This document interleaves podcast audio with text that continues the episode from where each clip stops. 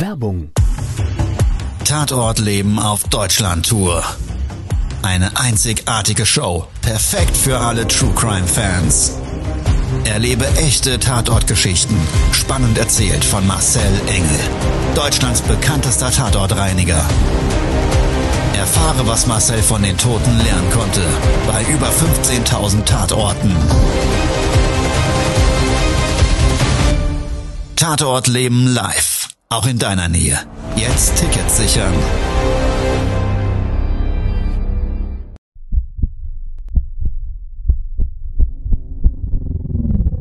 Todesursache.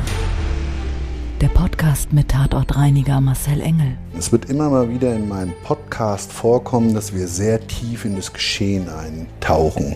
Ich werde offen darüber sprechen. Damit meine ich, dass Flüssigkeiten wie Blut als Element das kleinste Problem sein wird. Ich freue mich, wenn ich euch auf eine Gedankenreise entführen darf in meine Welt des Tatortreinigens. Todesursache. Der Podcast mit Marcel Engel. Hallo und herzlich willkommen, ihr Lieben, bei einer ganz besonderen Folge von Todesursache. Ich freue mich riesig, einen, ja, für mich wirklich sehr, sehr, sehr interessanten Menschen euch vorstellen zu dürfen. Der ein oder andere wird ihn vielleicht kennen. Es ist nämlich hier heute in meinem Podcast als Gast Dr. Marc Benige. Hallo Marc, wir Hallo. haben eben gerade ganz kurz vorher gesprochen und ich habe unglaublich viele Fragen an dich. Ähm, das, ja, also ich würde sagen, wir starten jetzt mal direkt in diese Folge mit der Community von Todesursachen.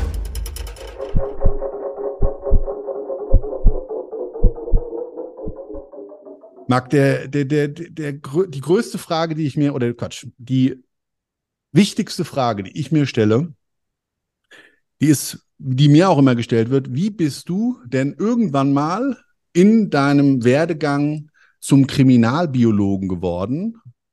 Und die zweite Frage, die du dir vielleicht gleich damit integrieren kannst, ist, war das dein Berufswunsch?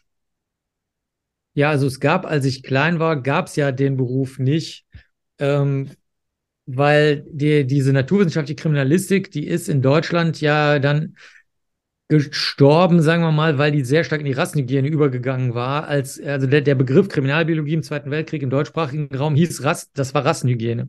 Okay. Und äh, das ist natürlich vollkommener Schwachsinn. Ähm, ich habe auch gerade heute, also heute gerade eben unsere Jena Erklärung bekommen. Ähm, die hat sogar der Freistaat Thüringen sogar gedruckt. Das finde ich sehr, sehr cool. Ähm, weil an der Uni Jena war einer der bekanntesten Rasseforscher, der Günther, der selber überhaupt kein Wissenschaftler war, der war Schriftsteller eigentlich. Und ähm, Hitler hat aus einem ähm, aus so einem Lehrbuch, äh, der, der abgeschrieben aus einem Genetiklehrbuch, als er im Knast war. Also das war alles so miteinander verquakt und deswegen ist das dann eigentlich nur noch als Kriminaltechnik bekannt gewesen bei der Polizei. Und äh, das ist ja auch gut so, da gehört es ja auch hin, mhm. wenn du Sperma und Blut und Haare und sowas untersuchst. Aber das gab es nicht. Also es gab keine Literatur, es gab gar nichts, keine Leute, die den Beruf ausgeübt haben. Ähm, und genetische Fingerabdrücke sind ja auch erst 1984 erfunden worden von Alec Jeffreys in England. Das heißt, so dieses, dass das so sexy wurde mit spannenden Fällen, die schon lange zurücklagen und dies und das, das war dann auch eigentlich nicht mehr so ein Motiv, sondern die große Welle dieser, wie soll man sagen, Kriminalistik, True Crime Sache, die durch Spuren gelöst wurde, ähm, die war also mal wieder am Boden. Äh, der Beruf ist ja erfunden worden von Arthur Conan Doyle und ähm, Edgar Allan Poe, also Romanautoren haben das ja erfunden. Ja. Und das kannte ich. Also die, die, nicht die Edgar Allan Poe-Sache, aber die, die Sherlock Holmes-Sache, die hatte ich als Kind gelesen.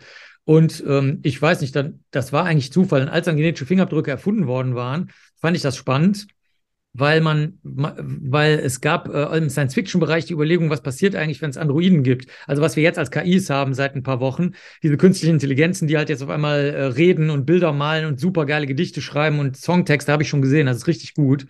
Und ähm, das habe ich mich schon gefragt, immer kann man das vielleicht dann durch genetische Fingerabdrücke unterscheiden, was ist ein Android, also keine künstliche Intelligenz, sondern ein echter Körper und nicht. Und dann, so bin ich da reingestolpert. Also wirklich, ich habe dann einfach rumgefragt und in, durch Zufall ähm, war ich bei einem Seminar über Pflanzengenetik und da war eine, die hat gesagt, ich habe aber auch was mit genetischen Fingerabdrücken bei Menschen gemacht in der Rechtsmedizin und dann so habe ich dann mich da durchgefragt, bis ich das machen durfte und dann bin ich da im Leichenkeller gelandet, wo weil die Biologen galten und Biologinnen so als Menschen zehnter Klasse. Die, wir haben dann im Keller da gearbeitet bei den Leichen in einem alten Affenstall, der nicht mehr benutzt war und der war bei den Leichen und so ist das alles passiert. Also es war wirklich reiner Zufall. Okay, das hört sich schon mal extrem spannend trotzdem an. Jetzt darf ich dich mal fragen, warst du schon mal bei irgendeinem bekannten und spektakulären Fall der Kriminalbiologe, der vielleicht was zur Aufklärung eines Mordfalls beigetragen hat? Keine Ahnung. Also, das kann ich dir aus vielen Gründen nicht beantworten. Also, das erste ist, was andere Leute spektakulär oder interessant finden, da habe ich keinen, keine Ahnung. Ist relativ, da hast Und du recht. das zweite ja. ist, wir klären eigentlich auch nichts auf. Also, ich würde mal sagen, es ist eher so, im Normalfall liefern wir ein Mosaiksteinchen für das Gesamtbild, mhm. das Gesamtmosaik. Ähm, ob das aber eingesetzt wird in das Mosaik oder an der richtigen Stelle eingesetzt wird, das ist noch eine ganz andere Frage. Mhm. Das ist das eine. Das, und da gibt es von unserer Seite ja auch keine Qualitätskontrolle mehr. Wir geben das ja ab. Ich bin ja Sachverständiger, ich gebe das ab, fertig. Und dann machen die, also so, sagen wir mal, ich stelle die blauen Steinchen her, ja, oder ein blaues Steinchen und wo die das blaue Steinchen jetzt einbauen und wie gesagt, ob es an der richtigen Stelle ist und was das hinterher rechtlich oder sozial oder kulturell bewirkt, keine Ahnung.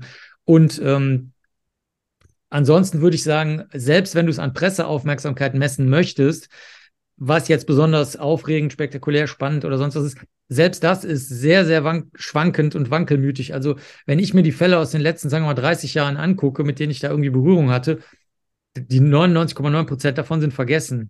Und die mhm. waren der Mega-Aufreger. Da konntest du keinen Schritt machen, ohne nicht von der Presse darauf angesprochen zu werden oder von Angehörigen oder von so, so Leuten, die sich für True Crime interessieren. Und heute weiß kein Mensch mehr, was das für ein Fall war. Also insofern, keine Ahnung.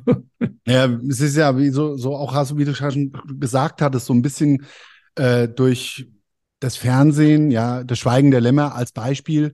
Was war das nochmal für ein Insekt, was dann zur Aufklärung beigetragen hat oder so den Fall spektakulär gelöst hat? Das lief, glaube ich, gestern oder vorgestern gerade wieder als Wiederholung im Fernsehen. Das Schweigende Lämmer ist ganz, doch... äh, ganz nett gemacht, ja. weil da haben sie, also das ist eigentlich, ist das ja eine sehr, sowieso eine, die Geschichte steht ja sehr schön, ne? Ja. Also die Ermittlerin will eigentlich ihrem Vater was beweisen, ne? Und der lebt aber irgendwie nicht mehr, oder weiß ich nicht was. Oder, äh, keine Ahnung, ist halt nicht da und ähm, kommt aus Verhältnissen, wo sie wo sie halt den Eindruck hat, sie muss anderen Leuten was beweisen und so. Und das ist eigentlich eine gute Geschichte. Und da hat sie so ein bisschen so ein Bonding mit dem Serientäter. Ich erzähle das jetzt für die Jüngeren, die das Schweigen der Lämmer nur noch von ihren Großeltern kennen. äh, und ähm, also das ist an sich schon mal eine gute Story. Und dann kam eben die Idee auf, das ein bisschen an die FBI Academy zu koppeln, wo auch die erste Szene spielen soll, wo die durch den Wald joggt, Jodie Foster, die Hauptdarstellerin. Und äh, worauf du hinaus willst, ist, dass die, ähm, die Naturwissenschaftler, die Szene ist aber sehr gekürzt, die meisten erinnern sich gar nicht daran, da sitzen zwei so naturwissenschaftliche Nerds, sitzen ganz kurz in ihrem Museum für Naturkunde und spielen da mit Schaben Schach oder irgend sowas und die äh, die äh, auf einer Ermittlungsseite bringen die denen so eine Puppe, die im Hals der Leichen drin steckt.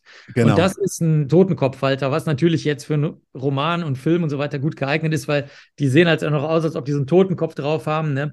Aber eigentlich, was die meisten auch die den Film gut finden und noch gekannt haben aus den 90ern, ähm, das ist eigentlich eine sehr genau das, was wir machen. Wir, wir, liefern nämlich jetzt genau dieses Mosaiksteinchen, wie ich vorhin sagte. Und das Mosaiksteinchen in dem Fall ist nur nicht etwa die Leichenliegezeit. Das sind jetzt keine Tiere, die dir sagen, wie lange eine Leiche irgendwo lag, sondern die liefern einen örtlichen Hinweis darauf, weil die äh, Totenkopfhalter findest du selten und insbesondere die Puppen, also ein bestimmtes Entwicklungsstadium, das liegt jetzt ja nicht so rum, außer zu einer bestimmten Jahreszeit. Da musst du aber auch wissen, wo. Das heißt, die überlegen sich dann in dem Film, wer hat Zugriff auf die Puppen von Totenkopffaltern und kann sie auch noch in den Hals der Leiche immer stecken. Und wer, wer könnte mhm. uns damit was sagen wollen?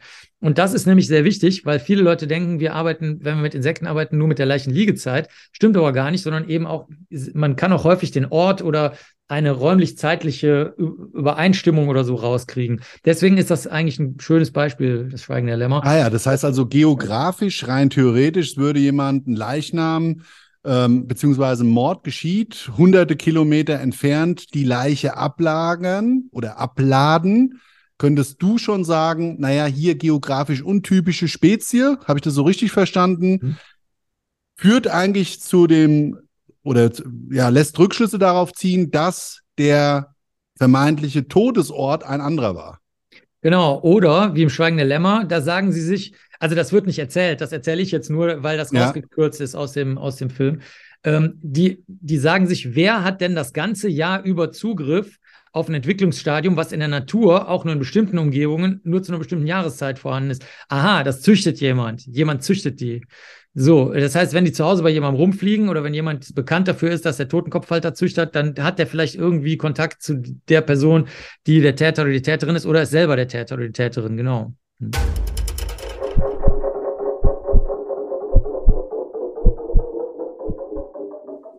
Marc, du bist ein absolutes Lebensoriginal. Ich hatte das schon mal eben so anmoderiert und ich möchte mal so auf ein paar Sachen eingehen. Also ich habe mich natürlich ein bisschen eingelesen in deine Biografie und ich würde mal behaupten, du bist ein Tausendsasser. Ein Tausendsasser des Lebens, das sage ich jetzt mal, ähm, weil du stehst extrem in der, in, der, in der Öffentlichkeit, was ich schon mal extrem bemerkenswert finde in Bezug auf deine Termindichte deiner Live-Auftritte. Meine Frage mal an dich, was mich nur interessiert, wie kriegt man das in seinen Lebensalltag unter? Du hast in den nächsten zwölf Monaten über 100 Termine auf der Bühne. Und für die Zuschauer da draußen muss man mal dazu sagen, das ist mit Anreisen verbunden. Das wird natürlich versucht, so zu takten, dass es in der Nähe ist, der nächste Spieltermin. Nee, Aber, nee leider gell? nicht. Nee, es klappt leider nicht so gut. also das ist, das ist ein Wahnsinn. Wo holst du die Energie her? Wo holst du die Energie her, das zu leisten? Weil was die wenigsten ja auch wissen, ihr merkt das, und das glaube ich auch, ich habe das gesehen, auf noch nicht live, aber jetzt weiß ich, dass ich das auf jeden Fall sofort nachholen werde. Ähm, total fasziniert, wie Menschen dir an den Lippen hängen, zu Recht. Weil das Thema ist nicht nur spannend, sondern du als Mensch. Und da jetzt nochmal ganz klar gefragt, wie kriegst du diese Energie permanent abgerufen. Das finde ich wirklich faszinierend. Ähm, sagen wir mal so, ich vermute, also ich habe einen seltenen Luxus, ja. ähm, den man sonst nicht hat, wenn man irgendein Spezialinteresse hat. In meinem Fall halt Spuren, Funde, müsste auch gar nicht bei Tatorten oder Leichen oder kriminalistischen Umgebungen sein. Ähm, aber irgendwelche Spuren, irgendwelcher kleine Kram. Äh, das kann man sich vorstellen, das interessiert keinen. Also wenn auf zum Beispiel, also das ist wirklich so, ist kein Witz. Also wenn du auf einer Party erzählst, ich bin Biologe, okay, heute würden sie vielleicht sagen, öh, was mit Corona oder so, ne? Aber ähm, das interessiert niemanden. Oder wenn du sagst, ich bin Physiker, ne, dann sagen die vielleicht, ah, schwarze Löcher, ich habe mal einen Film gesehen oder so.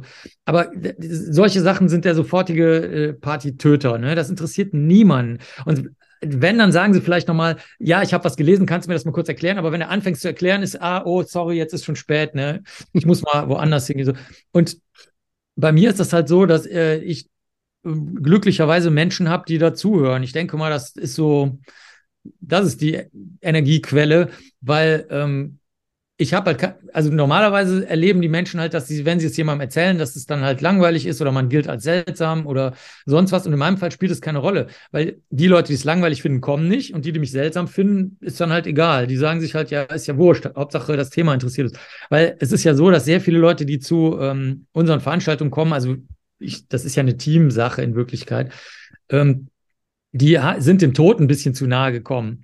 Als Kinder, mhm. als Erwachsene, durch Verwandte. Irgendwie ist denen was passiert, was mit dem Tod zu tun hatte. Oder die haben mal was Verrücktes gesehen.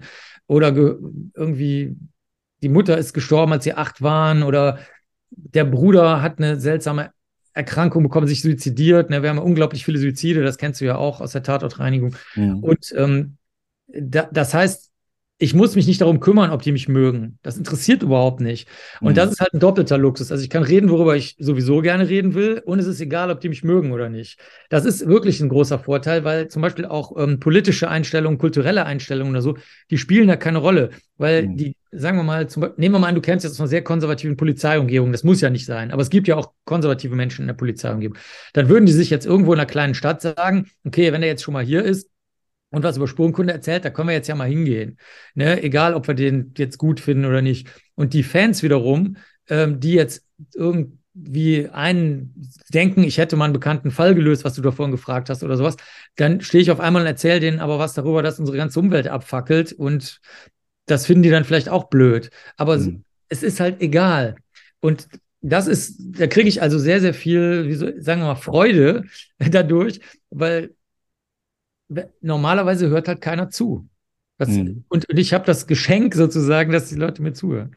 Es ist ein Wahnsinn. Also ich habe ja das Thema auch bei mir, die morbide Faszination, ich würde es mal so nennen, und oder aber der, wie du das gerade gesagt hast, der eigentliche ähm, ja, Kontakt mit dem Tod, der vielleicht nicht verarbeitet wurde, führt dazu, dass man da ein gewisses Interesse dann im Nachgang dran hat, äh, sich eine Lebensfrage zu beantworten, die wir sowieso nicht beantworten können. Egal, ob man gläubig ist, ob man an was man auch immer glaubt und ähm, an Energie oder ich finde es immer ganz schön der Gedanke der Buddhisten, ja, dass du irgendwo, wenn das Leben abtritt, dann irgendwas anderes daraus entsteht. Ich finde es, ich finde es wirklich faszinierend.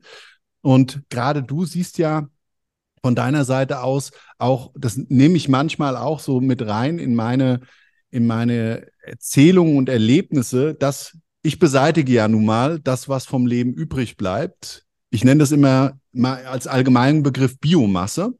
Und natürlich gehört dann auch das davon Lebende, also vom Tod Lebende, nämlich äh, dein Fachgebiet dazu. Und äh, die, diese Nekrophagen, was, jetzt hast du gerade vorhin was ganz Spannendes gesagt. Du bestimmst nicht nur, also den Ort kannst du ausschließen, die Geografie, sondern natürlich auch den Todeszeitpunkt. Und ich bin immer so einfach anhand der von mir bekannten Informationen und anhand dessen, was dann das Bildnis des Todes mir zeigt, das sind ja nur die Umrisse und die Körperflüssigkeiten und alles drumherum, ähm, ich mache dann immer so ein Pi mal Daumenraten es ist wirklich ein, es bleibt ein Raten, weil die äußeren Einflüsse natürlich eine Riesenrolle spielen und du, du kennst sie ja nicht alle. Du kannst sie auch da wieder nur vermuten, ja. Was mich mal so interessieren würde, ist, bei dir ist das aber schon eine genaue Wissenschaft, ne? Also du kannst in deinem Berufsfeld genau bestimmen, und ich glaube, das war ja sogar bis auf Stunden genau, den Todeszeitpunkt ermitteln. Ist das so? Äh, den Besiedlungszeitpunkt, das kann gehen. Den Besiedlungszeitpunkt, also, ja. Ja, wenn, also ja, weil äh, wir haben ja auch eingefrorene Leichen oder Leichen in Säcken oder sonst irgendwas, ja. wo gar keine Insekten drankommen. Ne? Ähm, deswegen, ja, äh, es geht auf jeden Fall. Es wird in letzter Zeit aber nicht mehr so oft eingesetzt, muss ich sagen. Ich finde es persönlich ganz gut, weil wir jetzt durch die starken Klimaveränderungen äh, wirklich Probleme haben, muss ich sagen, weil äh, uns hat ja schon 2003, als der erste super heiße Sommer war, hat uns ja schon die Fliegen weggehämmert. Also da waren auf einmal die grünen und blauen, schillernden, dicken Schmeißfliegen, die waren ja auf einmal weg in äh, äh, vielen, wie soll man das nennen, kleinen Bereichen, ne, wo auf einmal dann Wespen gekommen sind. Das haben wir schon sehr, sehr früh gesehen. Also deswegen muss man eh ein bisschen vorsichtiger sein, weil die Wachstumskurven sind natürlich abhängig davon, dass du innerhalb einem Temperatur- und oder nennen wir es mal Klima- oder Wetterbereich bist, den du kennst. Also das heißt, äh, wir machen also Experimente, gucken, wie schnell die wachsen, die Tiere, und dann ist das deine, wenn du so willst, Eichkurve. Und wenn du jetzt eine Leiche hast und dann nimmst du die ältesten Tiere und guckst, wie alt die sind, dann vergleichst du das ja mit was, nämlich mit dieser Wachstumskurve. Aber wenn sich die Umgebungsbedingungen halt so geändert haben, dass du super trockene, extreme Bedingungen hast, dann kann das anders aussehen. Es war auch so, dass in den USA öfter mal die Experten und Expertinnen, wobei eher die männlichen, haben sich äh, sehr gestritten, weil zum Beispiel ein Kollege von mir, der Neil Haskell, der hat immer gesagt, er ist, entweder ist es Wissenschaft, dann können wir es auf die Stunde berechnen, mhm. oder es ist keine Wissenschaft, dann können wir es nicht auf die Stunde berechnen. Und wir haben alle gesagt, ja, jetzt sei doch nicht immer so, sei doch nicht so, ne? Also, wir, weil der war leider kein Biologe, sondern der kam aus dem landwirtschaftlichen Bereich und hat sich da so reingefuchst. Und ähm, der hat nicht verstanden, dass es halt sehr, sehr viele Umwelteinflüsse gibt. Und dann gab es immer so Gutachten, Gegengutachten, wie im Kino. Die eine Seite sagt das, die andere das, und dann gibt es vor Gericht einen großen Kampf. Das gibt es ja in Deutschland nicht mhm. in der Form, weil der Sachverständige oder die Sachverständige objektiv ist und nicht für eine Seite eingestellt ist. Und deswegen finde ich es mittlerweile ganz gut, dass man das mehr so, dass man mehr, dann sagen die Leute zu uns, pass auf, Marc, wir haben die und die Tiere gefunden, kannst du die mal angucken. Egal, was du da findest.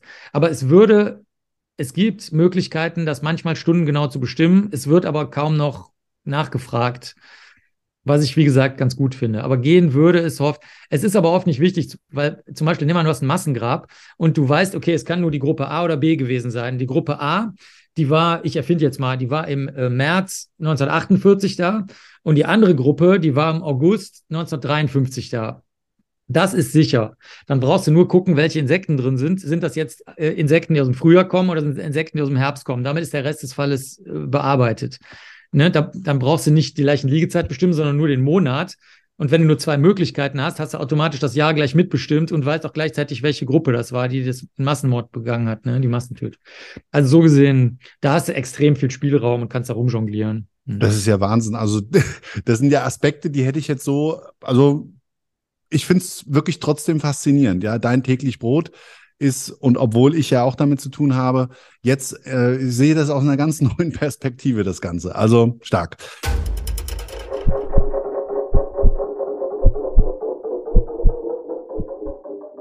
Du hast vorhin gerade gesagt, bei deinen Bühnenauftritten, und ich hatte ja auch so explizit da nochmal den Gedanken, diese, diese Energie, hast gesagt, du hast ja viel mit Menschen zu tun und beziehungsweise bist extrem in Social Media Kanälen aktiv. Unfassbar. Ich bin immer wieder auch davon fasziniert, wie du das hinbekommst.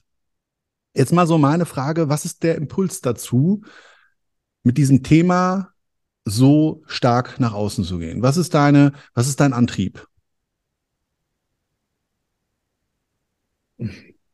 Ich denke, es ist einfach ähm, durch dadurch entstanden, dass die Aufmerksamkeit da ist. Also es war, es war so, also nehmen wir mal Facebook, ne, ähm, was jetzt so das älteste soziale Medium ist, was jetzt noch irgendwie jemand, irgendjemand benutzt. Nicht mehr viele, aber es ist auf jeden Fall noch bekannt. Ähm, da war das so, das habe ich überhaupt nicht gemacht. Das fand ich total sinnentleert. Und dann hat eine Freundin zu mir gesagt, mit der habe ich zusammen aufgelegt, ähm, also äh, als DJ. Und die hat gesagt, ja, komm, ich mache das für dich, dann posten wir ab und zu mal was. Ne? Und dann war ich ganz erstaunt, dass das halt relativ viele Leute angeklickt haben. Und dann habe ich halt ab und zu noch mal was anderes gepostet, was mich jetzt so interessiert hat, mehr so was Wissenschaftliches oder irgendwas, äh, wenn ich unterwegs war und was Merkwürdiges gesehen habe. Und ähm, so ist das gekommen. Äh, das ist einfach nachfrageorientiert gewesen. Und ähm, ich freue mich halt, wie ich vorhin schon sagte, wenn ich was erzählen kann, was, was mich interessiert und sonst normalerweise die Leute langweilig finden. Zum Beispiel, wenn du jetzt zum Beispiel kleine Sachen von Reisen postest. Also früher habe ich immer Spuren von Bahnhöfen gepostet, ne? Zigarettenkippen, Speichel, Sperma, Blut, irgendwas, Rost, irgendwas. Und das war halt, das hat die Leute auf einmal interessiert, weil, weil jetzt der Zusammenhang zu der Kriminalbiologie da war. Ja, ne? ja. Oder weil die Leute örtlich gesagt haben, ah, den kenne ich, den Bahnhof, da war ich auch schon mal. Nicht so, hä, ist doch total egal, ob du schon mal da warst oder nicht. Aber es interessiert die Leute halt. Und so habe hab ich halt gedacht, na gut, wenn es jemand interessiert und ich mich eh freue, das zu erzählen, ist es gut. Man darf auch nicht vergessen, ich bin ja aufgewachsen in Köln, wo ähm, die ähm, die Privatsender entstanden sind, in dem Sinne, dass RTL äh, hier gegründet wurde. Da war ich Schülerzeitungsredakteur und ähm, Schülersprecher, ne? Und dann irgendwann ist RTL gegründet worden. Dann sind ganz viele von den Leuten, die ich kannte, sind dann nicht ganz viele, aber äh, sehr, sagen wir mal, eine nennenswerte Anzahl ist zu RTL gegangen. Und das galt ja damals als absolute Scheiße. Also man hat gesagt, Privat, äh, Privatfernsehen, das kann nur schlimm sein. Und ähm, hier in Köln war das so, dass alle gesagt haben, wieso denn eigentlich? Ich meine, jeder feiert mit jedem Karneval und läuft verkleidet als Zebra rum und äh, keine Ahnung, kippt sich Bier über sein Brokkoli-Kostüm. Was ist jetzt daran schlimm, wenn ein Privatsender äh, zusätzlich zu den öffentlich-rechtlichen, der WDR, der größte ARD-Sender ist ja auch in Köln, wo ist das Problem? Also äh, im Karneval und sonst überall ergänzt sich ja auch alles. Oder wenn er in irgendeiner Kneipe sitzt, labern auch auf einmal alle Leute miteinander und tanzen und küssen sich und machen sonst irgendwas. Und ähm, deswegen war das hier auch sehr begünstigt. Und dieselbe Technik wende ich jetzt auch so an. Wenn es jemanden interessiert, machst es. Wenn es keinen interessiert, lässt es halt. Ne? Also mehr ist das gar nicht. Das, da steckt jetzt nichts Tieferes hinter. ist einfach, okay. wie der Kölner sagt, Spaß an der Freude ist das einfach. Kennst du dein persönliches Wikipedia-Profil? Ja, ja, also, ich bin Wikipedianer. Ja Ihr könnt ja mal googeln. Ich habe Zehntausende von Einträgen schon korrigiert. Ja, ja. Man, man checkt es ja immer mal wieder. Also äh, äh, ich, ich, fand, ich fand, wenn man das sich durchliest, nur ein Wahnsinn. Also ich würde mal kurz in so eine kleine Reflexion gehen. Ja, man sieht da gerade ein ganz starkes Bild von dir. Da warst du auf dem Amphi-Festival 2013 als Moderator. Du warst ähm, in einem äh, Podcast, Tattoo-Shop, äh, im Magazin, also du bist ja vielseitig interessiert. Und warte mal, jetzt ist es mir gerade weggesprungen. So, jetzt habe ich es wieder. Und wenn man sich das so durchliest, dann kann man, wie gesagt, gar nicht nachvollziehen, wie du das alles unter eine unter einen Hut bringst, weil du bist ja gleichzeitig auch noch Bestseller-Autor. Hast verschiedene Bücher geschrieben. Ich habe mal vorhin eins reingeschmökert. Ich werde das übrigens alles jetzt nachholen. Und ich rate auch jedem dazu, weil die Buchtitel alleine, ja, wenn man die sich so durchliest und eben sich für das Thema der das mit dem Tod beschäftigt und der morbiden Faszination, glaube ich, kann das jedem einzelnen Leser auch einen absoluten Mehrwert bringen. Und ich glaube, das muss nicht mal ähm, äh, immer der Bestseller sein, wo ja viele Leute jetzt mittlerweile sehr explizit nur noch Wert drauf legen, ich will nur noch Bestseller lesen. Das ist tatsächlich im Moment so ein Trend, was ja völliger Schwachsinn ist. Meistens sind die Bücher davor, vor dem Bekanntheitsgrad ja so ein Entwicklungsstadium, wo man über den Menschen und eben seine als Autor ähm, Biografie des Schreibens viel mehr lesen, lernen kann. Ich drücke das mal so aus. Ja, habe ja selber auch schon ein Buch geschrieben. Wir haben jetzt zwei gerade neue am Start und das ist wirklich ein Wahnsinn. Aber was mich mal interessieren würde, du hast und wir nehmen jetzt eben mal nicht den den ähm, Spiegel-Bestseller, die Mordmethoden. Das fand ich jetzt direkt, ist mir direkt ins Auge gesprungen. Das ist das erste, was ich jetzt gekauft habe und mir heute Abend über die Pfingsttage jetzt mal reinziehe. So, da will ich dich aber schon mal ganz kurz, wenn ich die Möglichkeit habe, ja, da so eine kleine äh, äh, Inhaltsaufklärung zu bekommen. Ja, um was geht's da? Erzähl doch mal ganz kurz, was hast du denn da in diesem Buch Fantastisches zu Papier gebracht?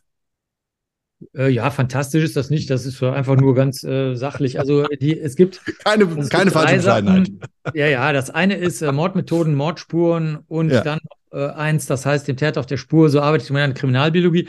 Das sind drei, die darauf aufbauen. Das eine ist äh, klassische Kriminalistik, also wie sind Fälle so abgelaufen, äh, alte Fälle, alte Serienmordfälle, irgendwas. Aber auch einfach so, ein Kind wird die ganze Zeit irgendwo gesehen, das ist aber nachweislich die ganze Zeit in einem Brückenpfeiler eingesperrt. Warum sehen das die Leute überall auf einem räumlich-zeitlich möglichen Weg? Es mhm. war auch kein anderes Kind, sondern es, wie, was ist da passiert? Ähm, also das habe ich teilweise sehr ausgebreitet oder Ermittlungen, äh, die äh, zum Beispiel in, in Peru eine Sache, die auch jetzt wieder hochgekocht ist, eine sehr alte Geschichte, die die Münchner Kollegen Kollegen gemacht haben. Da sind die extra nach Peru gefahren und haben auf dem Inka-Pfad was nachgestellt, äh, äh, was sehr, sehr schön kriminalistisch ist. Also da erzähle ich immer, wie funktioniert es eigentlich in Wirklichkeit. Ähm, und das ist dann einmal so, wenn man so will, ein bisschen mehr aus der Sicht der Ermittlungen in einem Buch, dann in dem nächsten Buch mehr so aus der Sicht der ich will nicht sagen der Täter, Täterin, das will ich nicht sagen, aber da ist das so ein bisschen, da spielt das, schwingt das so ein bisschen mehr mit. Und dann im dritten aus Sicht der Spuren, also Insekten auf Leichen, genetische Fingerabdrücke, Rassenhygiene. Wahnsinn. Und sowas. Das sind so die drei kriminalistischen Sachen. Und dann gibt's noch, ähm, äh, dann gibt's jetzt neuerdings diese Romane, weil alle halt unbedingt mal Krimis haben wollten. Da habe ich aber gesagt, ja, nee, aber das muss ganz anders sein als normalerweise. Ähm, da kommen, da ist das zweite jetzt erschienen, gerade eben Kannibal, da gibt's aber vier insgesamt, der, zwei sind schon erschienen davon. Und dann gibt es noch äh, zum Beispiel, das ist auch jetzt in einer ganz neuen Auflage, also ich muss dazu sagen, viele von den Büchern sind schon in der 20., 25. Auflage oder sowas. Aber ähm, das ist, ähm, das heißt, warum Nacktbilder zu Gedächtnisausfällen führen. Da haben wir an der Universität Harvard, äh, verleihen wir einmal im Jahr die Spaß-Nobelpreise. Und ähm, da habe ich die Spaß-Nobelpreis würdigen Sachen rausgenommen, die echte Forschung sind, sich aber lustig anhören und damit Leute dann reinziehen, sich mal anzugucken, was jetzt wirklich erforscht wird und äh, warum die Forscher gar nicht gemerkt haben und Forscherinnen, dass es lustig ist, sondern sich das nur, wenn man es erzählt, auf einmal lustig anhört. Da habe ich auch viele Videos zu, zum Beispiel die Kollegen aus Bonn von der Physik, die rausgekriegt haben, dass man Bierdeckel, also wie man die werfen muss, damit die möglichst weit fliegen, da haben die, das haben die richtig rausgearbeitet. Ähm, äh, und so, ich schreibe das halt immer auf, wenn irgendein Verlag gerade mal Lust hat, was zu machen. Vieles davon ist auch einfach nur dann auf YouTube oder so, aber manchmal gibt es halt einen Verlag, der es gerne in Buchform bringen will. Stark. Also sensationell finde ich es trotzdem. Also da, ja, ich habe aber hier eine ganz, ganz wichtige Frage, die hätte ich fast vergessen, dir zu stellen. Ähm, das hätte ich ganz gerne vorhin schon mit eingebunden. Was musst du eigentlich oder was hast du als Mensch jetzt mitgebracht, ist vielleicht noch sehr speziell, aber was glaubst du denn im Allgemeinen muss ein Kriminalbiologe mitbringen, um seinen Job zu machen oder auch gut zu machen? Es hängt sehr davon ab, ob du im Labor hauptsächlich arbeitest oder auch rausgehst. Das hängt halt vom Land ab, ne? Und auch von der Art, wie du damit vorgehst. Also wir haben es sehr lange so gemacht, bestimmt, boah, also als ich aus Amerika wieder kam, also mehrere Jahre, sind wir wirklich zu jedem Einsatz gegangen, wo die Polizei auch einfach nur neugierig war. Also das war gar nicht bezahlt oder sowas. Äh, sondern, oder beziehungsweise die haben ja irgendwelche lächerlichen Summen bezahlt. irgendwie 200 Mark oder so, weißt du, oder 200 Euro Ja. oder so, irgendwie Quatsch. Ähm, und also inklusive Gutachten. Also nach Gesetz hättest du dafür 5.500 Euro oder sowas abrechnen müssen. Ne? Mhm. Und ähm, da musst du einfach neugierig sein. Also da reicht kindliche, nicht kindische, ne? sondern also nicht so wie, haha, ist alles egal, sondern kindisch, also offen, freundlich, alles für möglich halten, keine Annahmen machen. Das reicht zunächst mal. Das gilt aber für alle Naturwissenschaftler, Naturwissenschaftlerinnen. Und dann im Kriminalistikbereich, sagen wir mal aus Erfahrung gesprochen, brauchst du zwei Sachen. Das erste ist, dieses Todesding darf dich nicht so abfacken, wie bei dir im Bereich halt auch. Mhm. Ähm, wenn dich das irgendwie die ganze Zeit anfrisst und du da wach liegst und so, dann musst du halt was anderes machen. Also das ist es nicht wert Mhm. dass du, da, dass du da nachts wach liegst und nicht mehr schlafen kannst. Das ist das eine. Und das zweite ist, dass du in meinem Bereich jetzt einfach sehr gerne mit Spuren arbeitest, das heißt sortierst, kleinen Kram anguckst, in Ruhe was machst, zählst, also alles, was die anderen langweilig finden. Also äh, da, das wären so die, die Hauptdinge, äh, die sehr, sehr wichtig sind. Ach so, und dann noch ein Bonus, sehr, sehr wichtig auch. Du musst Spaß an der bildlichen Darstellung haben. Es ist unheimlich wichtig zu fotografieren. Das halte ich persönlich für die allerwichtigste ähm, spurenkundliche Technik, die sehr, sehr stark übersehen wird. Und ähm, die, die viel fotografieren, haben hinterher natürlich wesentlich mehr Material, weil die wissen, wo lag was, wann, an welcher Stelle, bevor wir da durchgegangen sind, bevor jemand was verändert hat. Also das, das wäre es eigentlich schon. Also wenn du da di- dieses Paket mitbringst, dann Mhm. kann eigentlich nicht viel schief gehen. Das war's schon mit der neuen Folge von Todesursache, der Podcast mit Marcel Engel. Kopf einer eigenen Spezialreinheit und Tatortreiniger bei mehr als 12.000 Orten auf der ganzen Welt. Was kann Marcel für dich bereinigen? Jederzeit. Weltweit. Melde dich oder klick dich einfach mal durch auf marcelengel.com. Empathisch, tiefgründig, ehrlich. Todesursache lässt dich garantiert nicht kalt. Seid dabei. Ich freue mich. Abonniere die Staffel und du kommst für keine Folge zu spät.